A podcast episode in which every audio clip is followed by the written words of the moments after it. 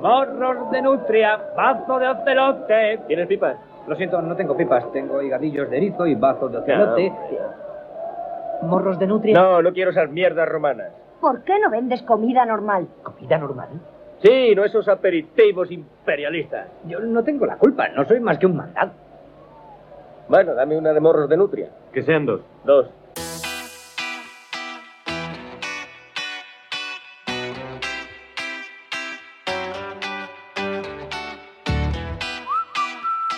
Llama School pierde dinero en Morros de Nutria. El segundo mejor podcast de la Llama School.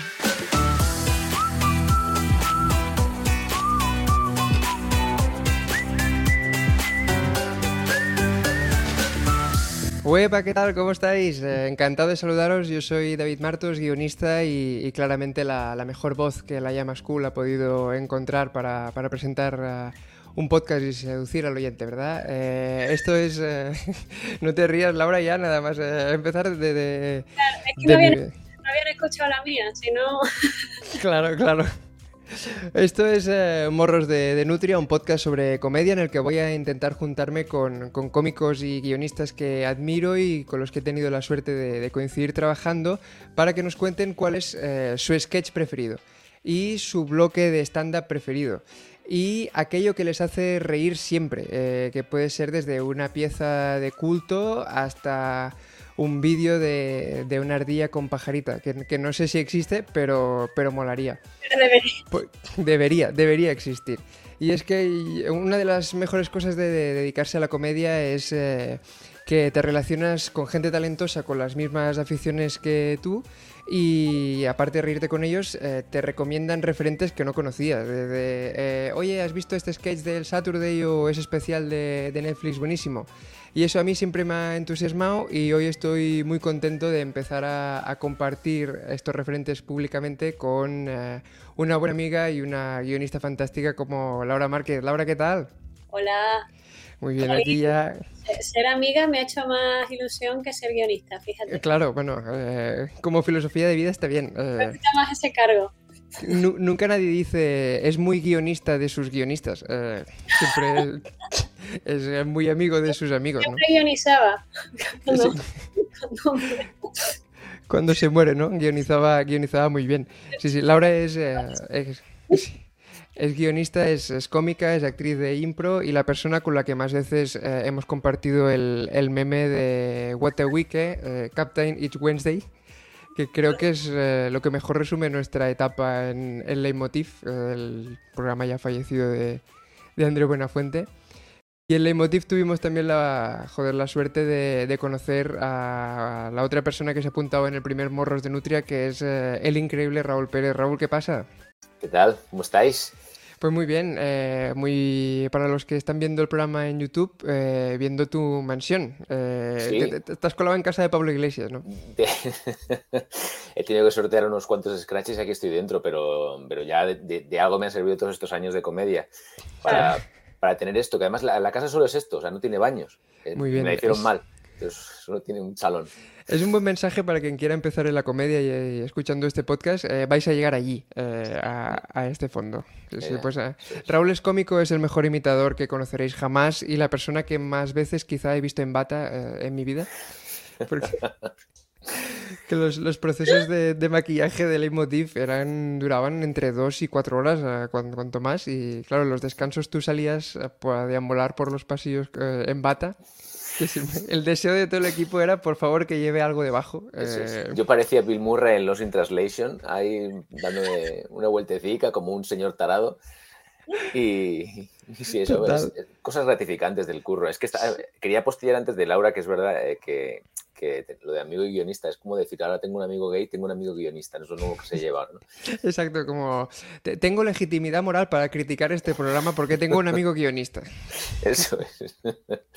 Sí, sí. Y a pesar Y- de ser guionista es majo. Ya como... es incluso buena persona, se relaciona con la gente. eh, sí, guionista y no pasa nada. Exacto. Bueno, para situar a la gente, a Laura la conoceréis de sus intervenciones en, en Leitmotiv y Raúl está actualmente en el, en el intermedio, también en el programa de A las Bravas en, en la cadena SER. Y Raúl es quizá una de las personas que más sketches ha interpretado de España, eh, podríamos decir, desde, desde Los Guiñoles hasta hoy. eh, y Laura de, de las que más ha escrito, eh, muchos de ellos para Raúl. Sí. Pese a que me acuerdo cuando te llamé, Laura, para participar en el programa, lo primero que me dijiste es, eh, yo odio los sketches. Con toda mi alma. De verdad. Serio, Pero es verdad. Eso es verdad. Claro, y, hostia, es como... Pero es que en Leitmotiv eh, te escribiste un montón. Es como ir a, a concursar a la Isla de las Tentaciones y decir, no, si es que yo odio poner los cuernos. Eh, Sí, sí. Y, que la gente te diga, pero es que se te, se te da tan bien, tío, que, que solo Claro. puedes ser infiel. Claro, pero eres tan asquerosa que... pero sí, sí, sí, además es que lo, lo- no me gustan. O sea, quiero decir, Perfecto, perfecto. No, no, que soy, queda claro. que soy celíaca y estoy comiendo todo el día pan de molde de, de trigo. soy una celíaca del sketch. Fantástico, pues, pues muchas gracias. Hasta aquí el primer Morros de Nutria. eh, y me programa acuerdo además el, el leitmotiv, me acuerdo además de, de- del momento en el que me dijeron, bueno, pues tú te vas a encargar de los sketches. Y dije, pues genial, porque Fantástico. voy a disfrutar. Sí. Y ahora que ya no los escribes, te invitan a un programa donde eh, se habla de, sketches, que también, eh, Morros de Nutria, me gustaría eh, contar que el, el título, eh, más allá de la escena de la, de la vida de Brian que hemos puesto al, principio, donde Brian va repartiendo morros de nutria, etcétera, eh, tiene una explicación más allá que es, no sé si sabíais que las nutrias juegan con piedras, es decir, se tumban, se ponen una piedra en el pecho y hacen malabares con las piedras, son los hippies de la, de la naturaleza, y los científicos no saben eh, muy bien por qué y han llegado a la conclusión de que es simplemente para divertirse. Eh, y es el único animal que hace algo que no tiene un sentido de supervivencia ni habilidades, sino porque se lo pasa bien. Por los Y- loles. Por los loles. Muy bien. Sí, sí. Y eh, lo mejor es que tienen una piedra favorita que se guardan toda la vida. Que... Sí, exacto. Em- emoción y comedia en, en morros, en morros de Nutria.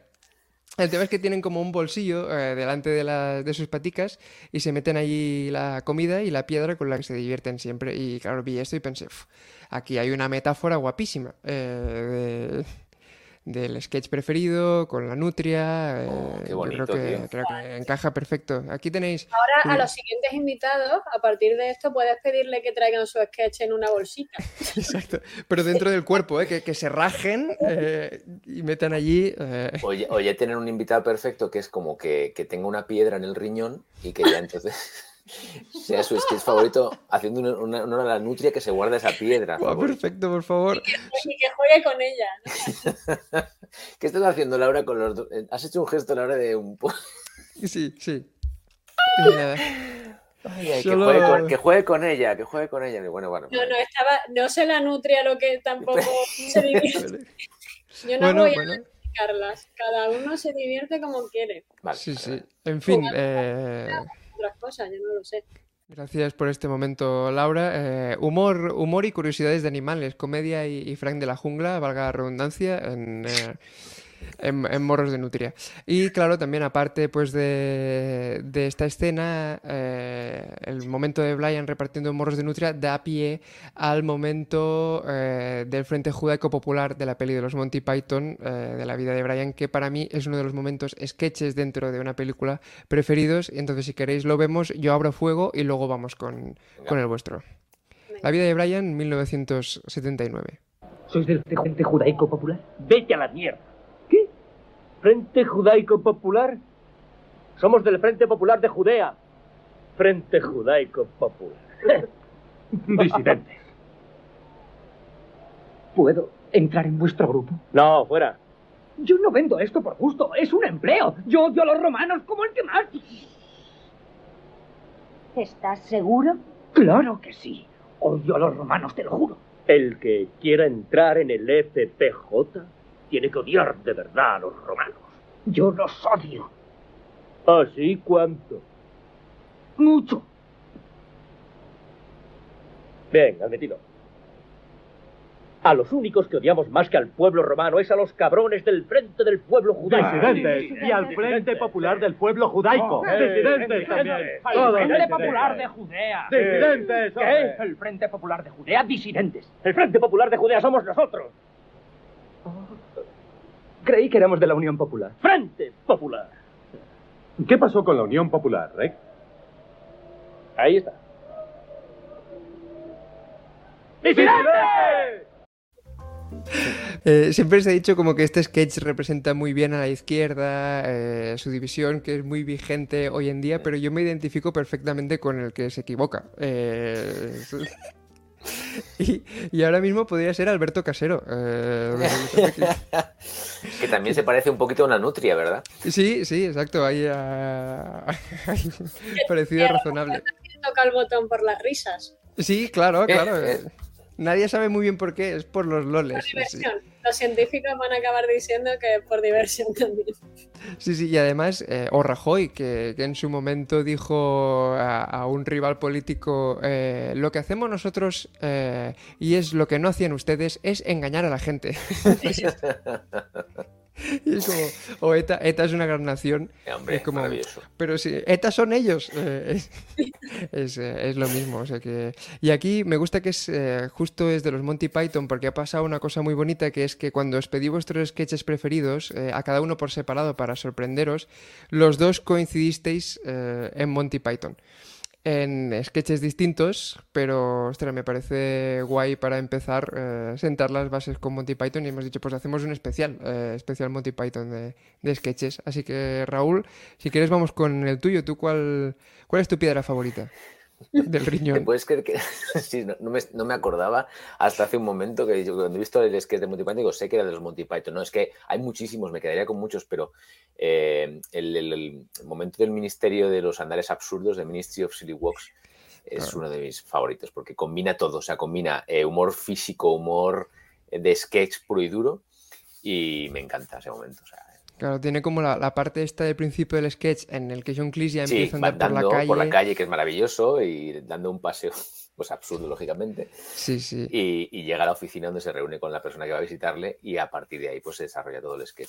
Es, Es que luego como- entra, la, entra la asistenta que empieza a tirar los, los, el té también, o sea, es como todo, todo muy normal. O sea, es que esto, en esto mola ¿no? en el contraste entre la normalidad de que aquí lo normal es ser así, andar así, andar como... Sí. Y eh, a mí me, me parece como un acto de fe a la hora de escribir este sketch, confiar que el acting eh, va a estar a la altura de, lo que de lo que quieres. Me- a mí me Se lo Me preguntar a Laura como experta en escribir sketches, sí, sí. sí, sí. Bueno, Yo estaría. pues que, que, que- que levante la pierna no es tan difícil, ¿no? Sí, eh, lo que pasa es que ellos eh, son, so- son actores, o sea, lo bueno que tienen Mm. es que tienen las dos cosas. Ahora me estoy leyendo la, la autobiografía de los Monty Python. No será esta. Oh, my God. Puede ser. ¡Oh! Pues Raúl, faltas tú, ¿eh? Falta- Rápido, lo insertamos luego en pospo. Eh, haz como... Tengo un premio que me han dado, premio. Pero nada, pues... luego por Photoshop ponemos el libro, tranquilo. Vale, vale. Buah, perfecto. Es esto, y aquí cuentan eso, cuando se conocen, que vienen todos del mundo también de la interpretación, que se ven unos a otros actuar, de hecho resaltan su- sus dotes interpretativas. Entonces es como, de hecho, tú que dices lo de cómo escribir sketches, cuando conoces al actor y conoces su- sus talentos y su, y su acting y sus puntos fuertes, es súper gratificante escribir Hmm. que es lo que pasaba con Raúl. De hecho, empecé a escribir y empecé a amar los sketches Vamos. saber que, que podía contar con, con él para, para, para hacerlo más grande, para hacerlo brillar más. Claro, Sabía hombre, además esto que le iba a dar, de esto que lo iba a multiplicar. Es como, es como eh, hacer una simbiosis muy guay ahí, como Shakira y Piqué, pero en bien. Entonces, Pero sin defraudar así. es, no, pero sin defraudarse unos a otros, me refiero, que eso es lo bueno, cuando tienes a alguien que te comprende el código, que te lo coge rápidamente, y ella estaba pensando ya rápidamente, esto puede, puede adaptarlo perfectamente Raúl, y yo al contrario, le decía, ostras, pues mira, ¿por qué no hacemos esto? Y sabías, ibas con una seguridad en que lo que te iba a ofrecer Laura en este caso, pues era, era miel, eh, con lo cual, pues es, es maravilloso. Qué guay. Yo me acuerdo que en uh, Gabilondo fue uno de los personajes que más te costó sacar, que durante un tiempo decías que voy detrás de Gabilondo y, y no me sale. Y llegamos ya a hacer el, el, el, salto mortal en el que un sketch te proponíamos que a lo largo del sketch fueras como bebiendo chupitos. ¿El sketch favorito? Total, igual, igual. Sí, sí, Con... sí, sí. Y, y, claro, es, es, un gabilondo que progresivamente eh, va, va, emborrachándose. Y, y, y tu acting eh, haciendo de borracho eh, como gabilondo es increíble. Que, que eh, me acuerdo cuando, cuando lo parimos, era como. Yo no imaginaba que, que, pudiera ser tan espectacular. Y era como del personaje que no sabía hacer a, al personaje que hace borracho. Y de hecho, hay una, hay una frase ahí fuera de guion que Iñaki Gabilondo bailando el camaleón. Sí, sí, sí. Puesto de pie, intentando sí, sí, sí. bailar Hacer el limbo. No, traedme un palo. sí, sí. Cada vez que me acuerdo, me ahogo, tío. Ya, Eso, claro, es- eso solo pasa en el momento y, y con alguien en estado de gracia y actuando increíble. En, en el caso de los Silly Wolves con John Cleese y en, y el Leitmotiv contigo, que era, No, era pasé- es que ese, ese me lo pasé en ese gag, me lo pasé en concreto, me lo pasé muy bien en muchos gags, pero en ese en concreto yo me acuerdo de la cara que ponía André en unos ensayos, ya era como, Dios mío, va a ser- vamos a ser capaz de hacer esto, y encima lo estábamos disfrutando, con lo cual la comedia siempre crece, en ese momento siempre crece, Mm. siempre salen cosas buenas. Sí, sí. Un- Una curiosidad chula del Silly Walks, eh, que seguramente Laura, igual habrás encontrado en, el libro, que por cierto se llama Monty Python Autobio- Autobiografía y son entrevistas de ellos eh, juntadas en, un libro, es que no se estrenó en el, Flying Circus, sino que lo probaron primero en, teatro. Y John Cleese dice, en nuestra primera función, mi número, el Ministerio de Andares Estúpidos, fue un fracaso estrepitoso. El público se quedó mirándome como embobado, fue sumamente incómodo. Habéis visto, no tiene ninguna gracia, les dije a los demás cuando por fin volví entre bastidores. Entonces llegamos a un acuerdo, hazlo mañana por la noche en Brighton y si no funciona, los purgamos del programa. A la noche siguiente todo el mundo se rió, por supuesto, y desde entonces ha sido un sketch inamovible del repertorio. Pero claro, es increíble. Y dice que ya cuando, cuando lo tenían súper pillado y lo hacían en, en teatro, eh, dice, cuando lo interpretaba recuerdo que solía meterme con Michael, Michael Palin, allí mismo, sobre el escenario, porque la gente se reía tanto que era imposible que me oyeran, y dice, ¿sabes? Este sketch no tiene ninguna gracia. Estarás orgulloso de haberlo escrito. Mientras le daba rodeos eh, haciendo. Maravilla. Me parece acojonante, sí, sí. Y Laura, no sé cuál es eh, tu, tu sketch favorito. Pues, o sea, no, no tengo porque no me gustan. Pero, o sea, yo, yo soy como muy. eh, o sea, me cuesta mucho que algo me, me haga gracia de carcajada. Hmm. Mucho. Y de hecho, yo, lo, yo veía a Monty Python de pequeño. Y en mi casa se ha visto siempre, pues eso, la vida de Brian. Y, y a mí, y no me, y yo no me carcajeaba, sino que lo miraba y decía, ¿cómo es posible? Hmm. que, o sea, luego tienen tantas lecturas, pero bueno, he cogido uno que sé que me hace mucha gracia porque también a nivel técnico se puede explicar, se puede explicar guay de por qué en teoría hace gracia esto, que es el de los cuatro eh, hombres ricos. Sí, Ah, For. Yorkshire Men, que claro, es, claro, es la, como la, el ejemplo perfecto de, de gradación, ¿no? De, veo lo tuyo y subo la apuesta, que para poner en contexto a la gente son eh, bueno, señores ricos que recuerdan su pasado siendo pobres y se pican entre ellos a ver quién era más pobre, ¿no? Mm, mm. Si queréis vemos un, un fragmentito eh, y escuchamos. Cardboard box? Aye, you were lucky. We lived for three months in a rolled up newspaper in a septic tank.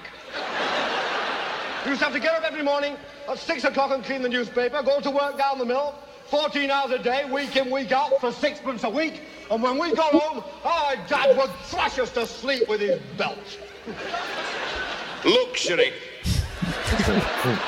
we used to have to get out of the... Buah, es increíble como el Luxury la gente se rompe. Es decir, que puede parecer que el remate es lo que termina diciendo el otro, la esbarrada más grande, pero lo que realmente remata el discurso del anterior es eh, Claro. luxury.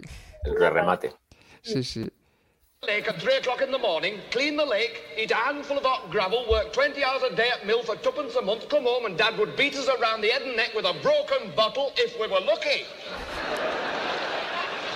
Well, of course, we had it tough. We used to have to get them out of the shoebox in the middle of the night and lick the road clean with our tongues. We had to eat half a handful of freezing cold gravel, work 24 hours a day at mill for four months every six years, and when we got home, our dad would slash us in two with a bread knife. Y ahora ya va, va al último, en plan, venga, I subo. had to get up in the morning at 10 o'clock at night, half an hour before I went to bed, eat a lump of cold poison, work 29 hours a day down mill and pay mill owner for permission to come to work, and when we got home, our dad would kill us and dance about in our grave, singing hallelujah. Oh. Maravilloso. Sí, y sí. eh, este sketch realmente creo que, que, mm, se emitió por primera vez en un programa que se llamaba At Last of 1948 Show, que el- no lo, no lo hacían todos los Monty Python, creo que eso John Cleese y, y Chapman. Y, y luego tú me descubriste, Laura, que lo volvieron a hacer en... Ya de, ya de, de Sí. Sí, es que hace unos años, en el 2014, eh, se juntaron en, en Londres. e Yo hicieron- estuve, yo estuve también ahí. ¡Hombre! yo lo estuve viendo en el cine, Ah, no, yo lo- en el O2 ahí en el. yo, lo retransmitían en, en los cines, yo lo vi en los cines ideal. Mm, Recuerdo más que iba con un, con un chico al que estaba conociendo, ideal. ideal, y era como de, eh, bueno, vamos a ver esto, tal, y yo otro ¡ah! ¡ah! ¡ah! Y salía alguien y me ponía a llorar, a gritar, ¡ah, Dios ¡Qué mío! bueno! Y, y claro, Y el otro impasible. gané, gané un espectáculo increíble y perdí una posibilidad de, Ah, de. Es Pero mucho... la pena. De hecho, se emitió luego en DVD y todo. Y, y estaban ellos mm, yayos. Sí, sí, es que, mira, tenemos un... o algo así, porque ya, ya Pero imagínate, imagínate que hicieron como unas funciones limitadas que tuvieron que ampliar, pero en el O2 era 18.000 personas o algo así. Pero es que la gente era como de diferentes países y todo, eran. O sea, los sketches muchos ya no los sabíamos de memoria, pues era aguantar todo el sketch súper respetuoso, reírse en el momento además que era como si fuera una sinfonía, ¿no? Todo perfectamente orquestado y ellos, con tres pantallas multigigantes ahí, efectivamente, pues sin tanta agilidad a la hora de moverse en el escenario, pero Dios. Brutal, eh. es como un concierto de rock en el que esperas los hits, ¿no? Eh, Claro. y- y- claro, lo curioso de este sketch es que lo, lo hacen siempre milimetrado, porque por ejemplo, tenemos justo el momento de cuando lo hacían de Yayos, que he intentado pillarlo en el mismo punto, Cardboard box. Aye. You were lucky. y mm, We lived for three months in a rolled up newspaper in a septic tank. Claro, es que es 14 hours a prácticamente el mismo texto, in, eh, bueno, por no decir el mismo. Sí. Y creo que lo guay es hacer el ejercicio de, de mirar a el primero, el de At Last eh, of 1948, eh, el del medio y luego el de Yayos para ver, eh, creo que es, eh, hay una frase que añaden cuando dice mi padre eh, nos mató y bailó sobre nuestra Sí, sí, tumba, en el original termina aquí y en el que ya hacen en teatro añaden lo de cantando aleluya. y, y en uno la gente se ríe normal y en el cantando aleluya eh, es aplausos y, y risas. Y dices, hostia, depurarlo hasta ahí. A mí me, me llama la atención, Laura, que, que justo escojas este sketch que es como muy milimetrado. Eh, Mm. Tú que haces, por ejemplo, impro con, con la compañía Jamming, eh, que también es una manera de generar sketches sobre la marcha, eh, en lo que nada está milimetrado y quizás si alguna vez repetís algo, no es para nada lo mismo, ¿no? Claro. Sí, bueno, sí que, sí que se utiliza mucho el, el running gag. Lo que pasa es que tienes la opción de, o sea, si, lo- si tú lo tienes escrito y el primero no te entra, Mm. ya te estás viendo la bola de nieve venir, que todo lo que va a hacer después va a ser el cri-cri absoluto. Claro. Entonces, el impro está guay, enganchar algo que, te- que sabes que te va a entrar y ya sí que lo puedes repetir Hmm. pero de todas formas, eh, a mí ellos eso me llama mucho la atención que, que eran actores que, que son que saben cómo funciona esto y repiten un texto tal cual, pero también hablan de improvisación. Hmm. O sea, creo que es súper importante. Total. Mm, Que, que combine las, las dos cosas, ¿no? Incluso como ejercicio. De hecho, en, en Estados Unidos está súper asentado eh, que los cómicos o guionistas entren en un grupo de impro o de teatro en el que allí van formando sus sketches. Creo que Tina Fey y Amy Poehler se conocieron en, en un grupo así en, en Chicago. Sí, Y- al primero que yo le escuché, el primer guionista que escuché hablar del tema improvisación y recomendaba libros de improvisación y tal, fue a, mm, a, Greg Daniels, Sí. uno de los guionistas de Los Simpsons, el Mm. creador de Parks and Recreations, Mm. y hablaba de la improvisación y decía, ¿cómo es posible? Que luego he tenido muchas peleas yo con guionistas y con cómicos con el tema improvisación. Sí, por, por- Esto, no, esto no es comedia, ¿no? Claro. eh, ¿Cómo va a estar mejor? Lo dice el guionista del, del capítulo de la boda de Lisa. ¿Qué vas a saber tú Claro, claro. de Sí, En Netflix hay un programa muy guay que es eh, Middle, Middleditch and Schwartz, que quizás son los nombres más jodidos de pronunciar de, de la historia, que son dos actores cómicos eh, que básicamente eh, preguntan al público una premisa y a partir de ahí improvisan un sketch alargadísimo en el tiempo, que creo que dura como 40 minutos, eh, pero lo aguantan espectacular y... Y claro, en realidad es un programa de sketches, eh, solo que eh, Sí. improvisado. Mm. A mí de, lo- de los Monty, o sea, la capacidad que tienen de meter su, de meter cosas, vivencias personales dentro del show y convertirlo todo en comedia, yo creo que por eso para mí son de los referentes. O sea, el, el funeral de Graham Chapman, Mm. Claro. un delirio. Mm. O sea, es un delirio. Es re- eh, incluyen trozos del, del sketch del loro muerto Mm. y hay una grabación en la que hay mucha gente riéndose en un funeral. Claro. Entonces, incluso también tienen un sketch, no sé si lo conocéis, cuando se juntaron en 1998 los Monty Python, que ya Mm. faltaba Chapman, Sí. lo, lo llevaron en una urna.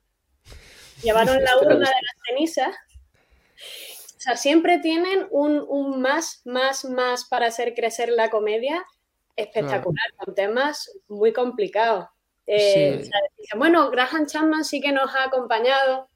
Entran en la urna, la ponen en la mesa, se ponen a hablar y en un momento dado Terry Gilliam levanta el pie para cruzar la pierna y tira la urna.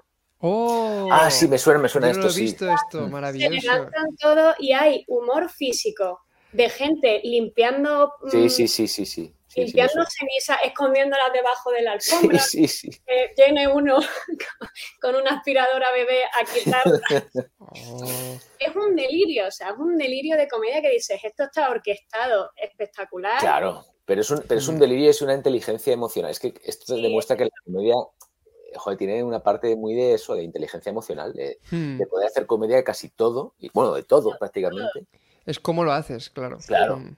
Y Eso es. decir, lo que hubiese querido Graham Chapman era reírse. Claro. Aprovechar su Mm. funeral o sus cenizas para hacer coñas. Y digo, hombre, por favor. Me dan No, ganas pues- de morirme, ¿no? sí, sí.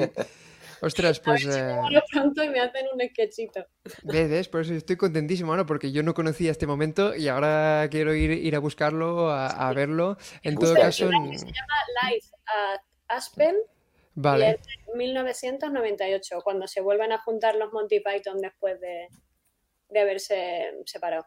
Brutal, acojonante. And now for something completely different.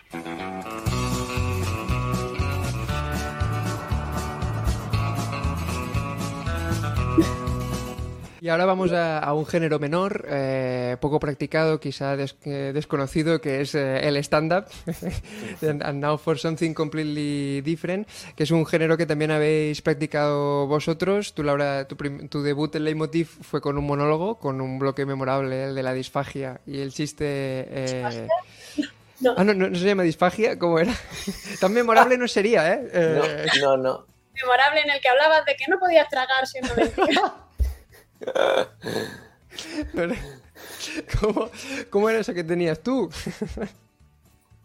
¿Cómo era esa tara? Exacto, esa tarita de... Ah, genesia, claro, claro. Bueno, pero un poco de disfagia también. Sí, sí, Eh, trago fatal, la verdad. A raíz de no poder morder. Wow, brutal.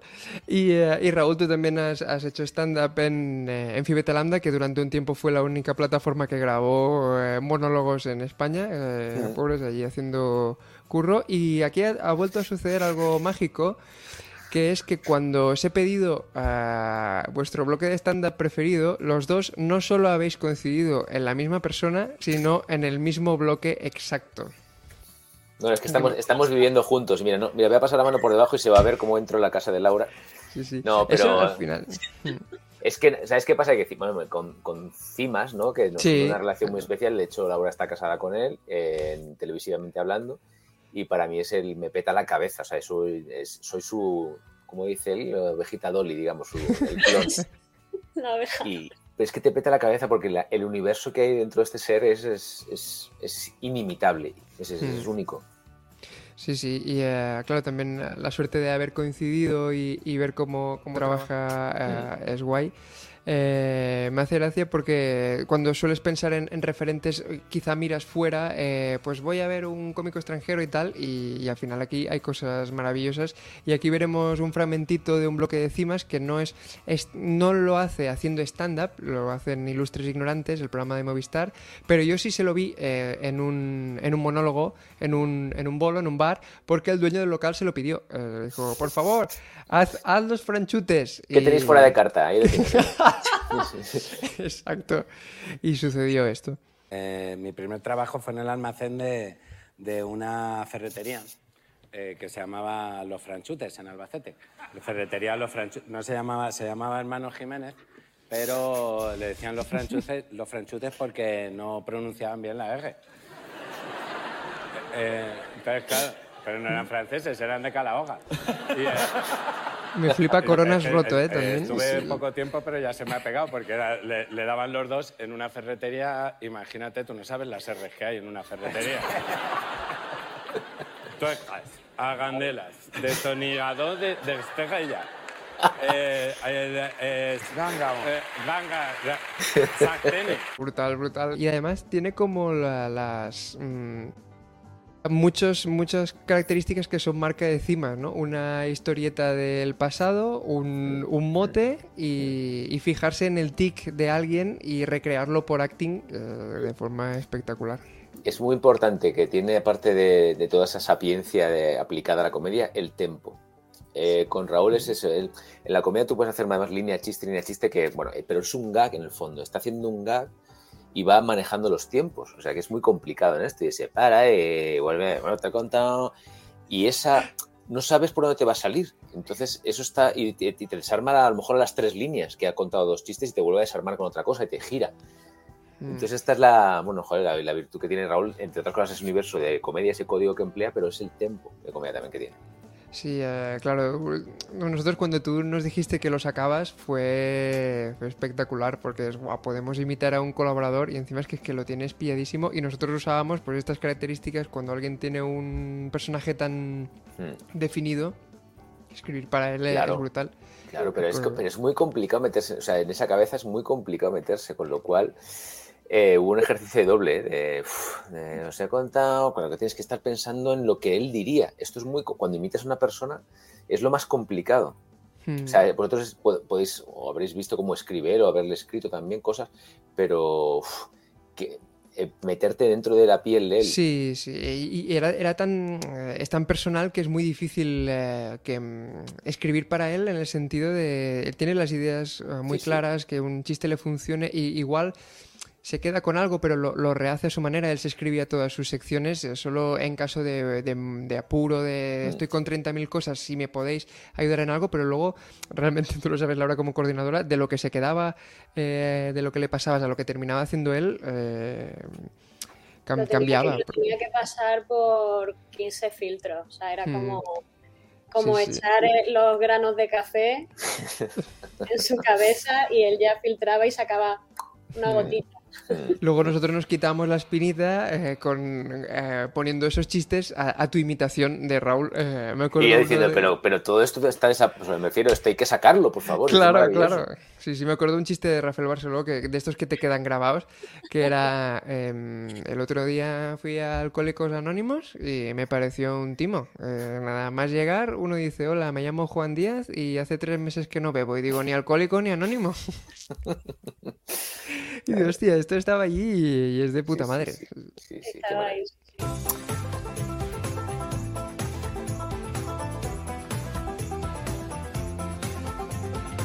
Bueno, y por último me gustaría descubrir eh, qué es aquello que os hace reír siempre, eh, hasta desde estando de bajón hasta que sea algo que os ponéis incluso para, para animaros, que, que en cualquier momento eh, eh, os rompa, que puede ser cualquier cosa. En, en mi caso es una foto de Miguel Ángel Revilla, el presidente de, de Cantabria, luchando contra, contra un tío disfrazado de oso. A ver, ¿qué vas a poner? Sí, sí. Eh, para los que solo estáis escuchando, eh, no os preocupéis, es exactamente lo que os estáis imaginando. Es eh, como una versión de del Renacido, pero, pero gana Revilla. que es, es, es esta. Y cada vez que veo esta foto, es como, pero ¿por qué se A ha llegado si- ahí? A ver si fue el que le descuelló al Leguchi, este que va, al que va sí, en la cabalgata con- de Cádiz. Sí, pero tiene un punto también de estar buscando un besito, ¿eh? O sea, de, de ver por qué lado para no comerte la boca. Ese es un oso de cabárceno que él mismo sacó con sus propias manos. La fina línea, tío. Sí, sí. Además, Revilla, que es de esos personajes que a mí ya me hace gracia porque pienso en ti, Raúl, cuando lo escucho, ya, ya no puedo escuchar a la persona, solo, solo escucho la, la imitación. Eh, A mí me hace mucha gracia cuando se queda ya, eh, que no lo incorporé en los últimos leitmotiv, pero que se queda con el pequeño tembleque del labio inferior de... Ah, después de así, hablar. después de hablar se queda como pensando ahí, y ese temblequito ya de señor mayor, porque tiene casi 80 años yo creo, es también muy, muy gracioso. Pero Sí, muy sí. graciosa esa foto, ¿eh, David? Muy, muy graciosa. Sí, sí, yo, ostras, es, es mi punto débil. ¿El, el tuyo cuál es, Laura? El mío, o sea, es que no, tampoco sabría elegir. Por eso digo que soy muy. Igual que eh, me pasa también Sí, con. tengo que, perdón, tengo que deciros que en este caso también habéis coincidido. No, es broma, te imaginas. Os lleváis el premio del programa por fin. Parece que estamos jugando a...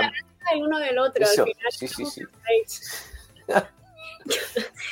No, que mm, me pasaba eso, al hacer el bloque de comedia, me, co- me costaba elegir, o sea, también tuve muchas dudas a la hora de, porque hay un bloque, te conté David, de, de Berto, Hmm. hablando de los garbanzos Hostia, de mítico. Mm. que es increíble. Hmm. Pero, o sea, me, me fascina la gente que es capaz de, de tomarse la comedia como, como- no, más allá de una profesión, como un estilo de vida, o que es su verdadera pasión, que me pasa con, me pasa con Raúl Simas, por eso elegí eso, porque es un, un entretenedor nato y está buscando que te rías y, Totalmente, en conversaciones normales. eh, es el- y- el- y altruista. Serio, Yo recuerdo conversaciones con él por teléfono de, de acabar diciéndome él, qué bien que te hayas reído un rato. Y de pensar, ostras, has estado todo el rato yo diciéndote, porque es que estoy, yo estoy hasta ligo, porque esto, porque lo otro. Y el otro buscaba la forma Mm. de hacerme reír contándome cualquier cosa. Qué guay. Me parece fascinante alguien que hace, Hmm. que hace eso, que persigue sí. que te lo pases bien y que, Mm. Y que utiliza todas sus herramientas o todos sus conocimientos para, para hacer eso. Y a mí me pasa también con Los Simpsons. O sea, yo era una cosa Claro. que yo en cualquier momento de bajón, yo soy una de las personas que puede hablar con otra con diálogos de Los Simpsons. Me, me- me encanta estudiar cómo se hacían, lo que pasaba. Y he cogido un, un- es un compilado de frases de Homer Simpson, Hmm. Pero tiene mucho, para mí tiene mucho valor eh, que lo hiciera, mm, o sea, el- la figura de Carlos Revilla, Mm. que era el actor de doblaje ¡Lo sé! Ah, ¡Hermano! de Revilla, ¿no? ¿Te imaginas Revilla re- doblando a, a Homer? bueno, Se acaba la serie. no, no. Sí, sí, sí. ¡Mosquis! ¡Quiero mi bocadillo! Bueno, bueno. Maravilloso. Me muero. Y este señor era eh, actor de doblaje y además era director de, de- de actores. O sea, era director Hmm. de doblaje y de hecho se llevó eh, premios porque el doblaje de Los Simpsons en España era considerado uno de los mejores de Europa. Entonces, no sé, yo veía eso de pequeña, eh, luego con el tiempo ya he analizado por qué me Mm. hacía hacía, pero en su momento había cosas que incluso eran eso, voces, eh, sonidos guturales, me, parecía lo más divertido del mundo.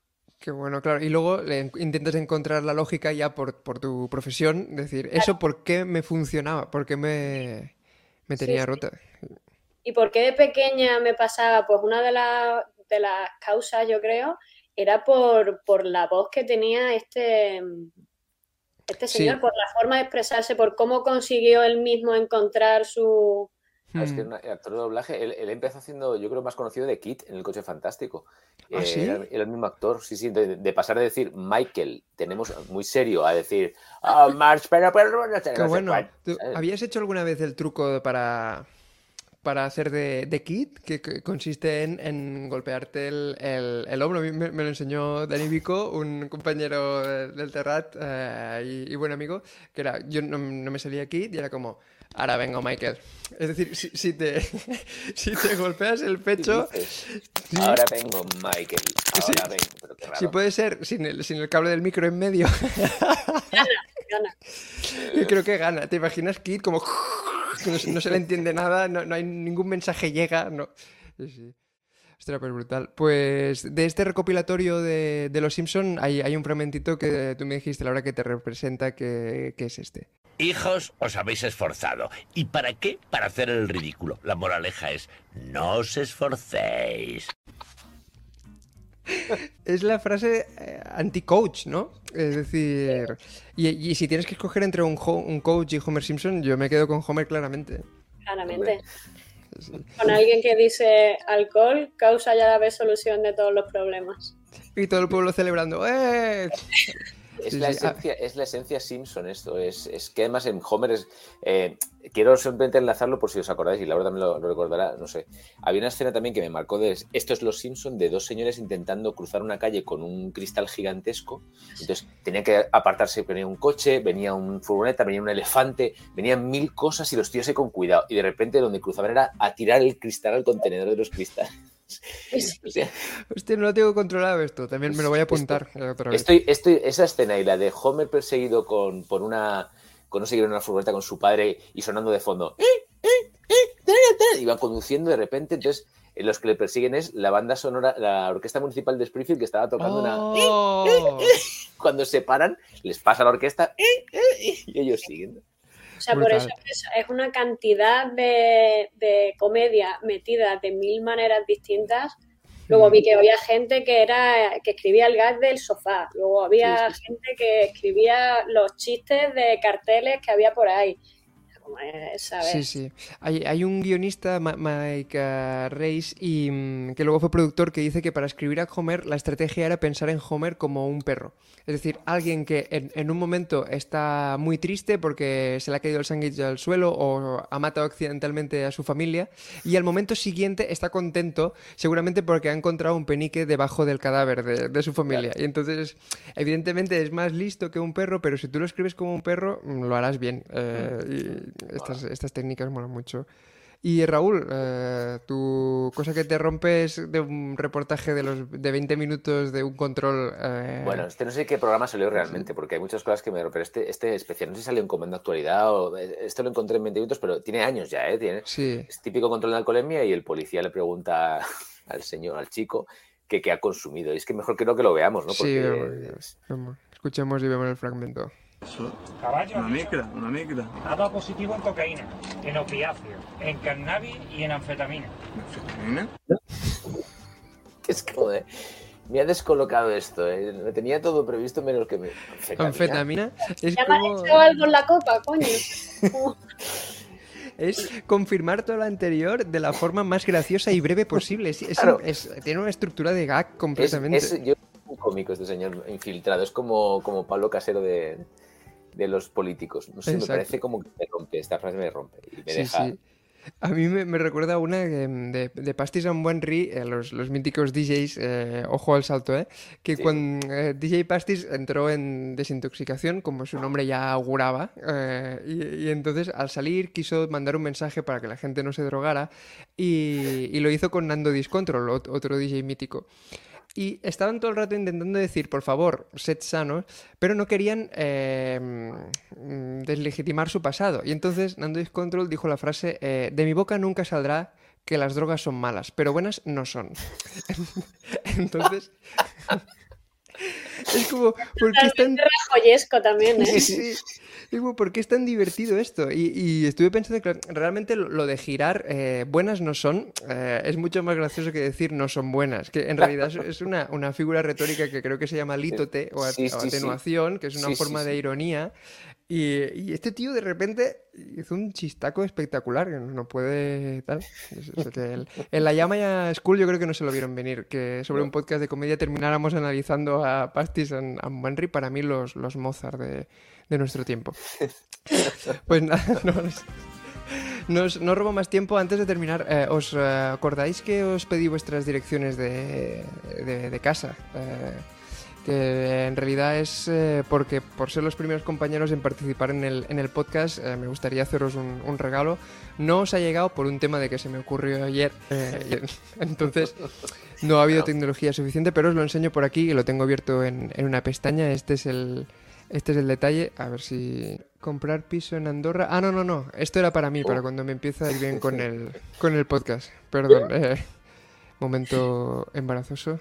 A Esto ver, va a ser en nada, ¿eh? En el siguiente. Yo creo que hemos, ya hemos dejado aquí, te hemos, te hemos dejado el campo despejado ya, ¿eh? No, yo Exacto. además estoy súper tranquila porque no me van a comparar con el anterior. me relaja increíble. Es este, un pin Oh. de los andares tontos de, de los Monty Python que se puede encontrar en la, en la Llama Store, la, la tienda de, la tienda de los hermanos Weasley, pero para, para muggles. Y, y est- estoy muy contento de que hayáis estado hoy aquí. Y, y este, este fantástico pin es para, para Habéis vosotros. ganado el aplauso de este público. Exacto. Eh, y nada, a la Llama School también le daría un pin, pero como es como la tienda también es parte de ello, sería como un bucle, ¿no? Pero quiero, quiero agradecer eh, la confianza por el Yo podcast. creo que si dinero lo van a agradecer más. Exacto. sí, sí. Y en especial gracias a Alex Martínez, que estos días le he puesto la cabeza como, como un bombo y estaba a- con obras en casa. Ha tenido que atenderme más a mí que a los obreros. Le, le va a quedar la cocina hecha una mierda, pero el podcast eh, de puta madre. Mira, el podcast va a ser todo lo contrario que dijo, como has dicho el ejemplo antes, este podcast, eh, ¿cómo es? Malo no es. Exacto, exacto. Malo no es. No es. Sí. Pero bueno, no, al contrario.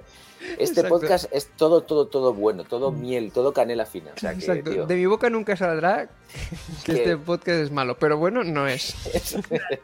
Pues muchas gracias, eh, compañeros y, y amigos, por compartir esto. Me he apuntado un montón de cosas que voy a tener que ver y, y intentaremos poner todas las referencias en el post de- del podcast porque hay visionado para rato. Muchísimas gracias. Y nosotros nos vemos la semana que viene. Explicado pierde.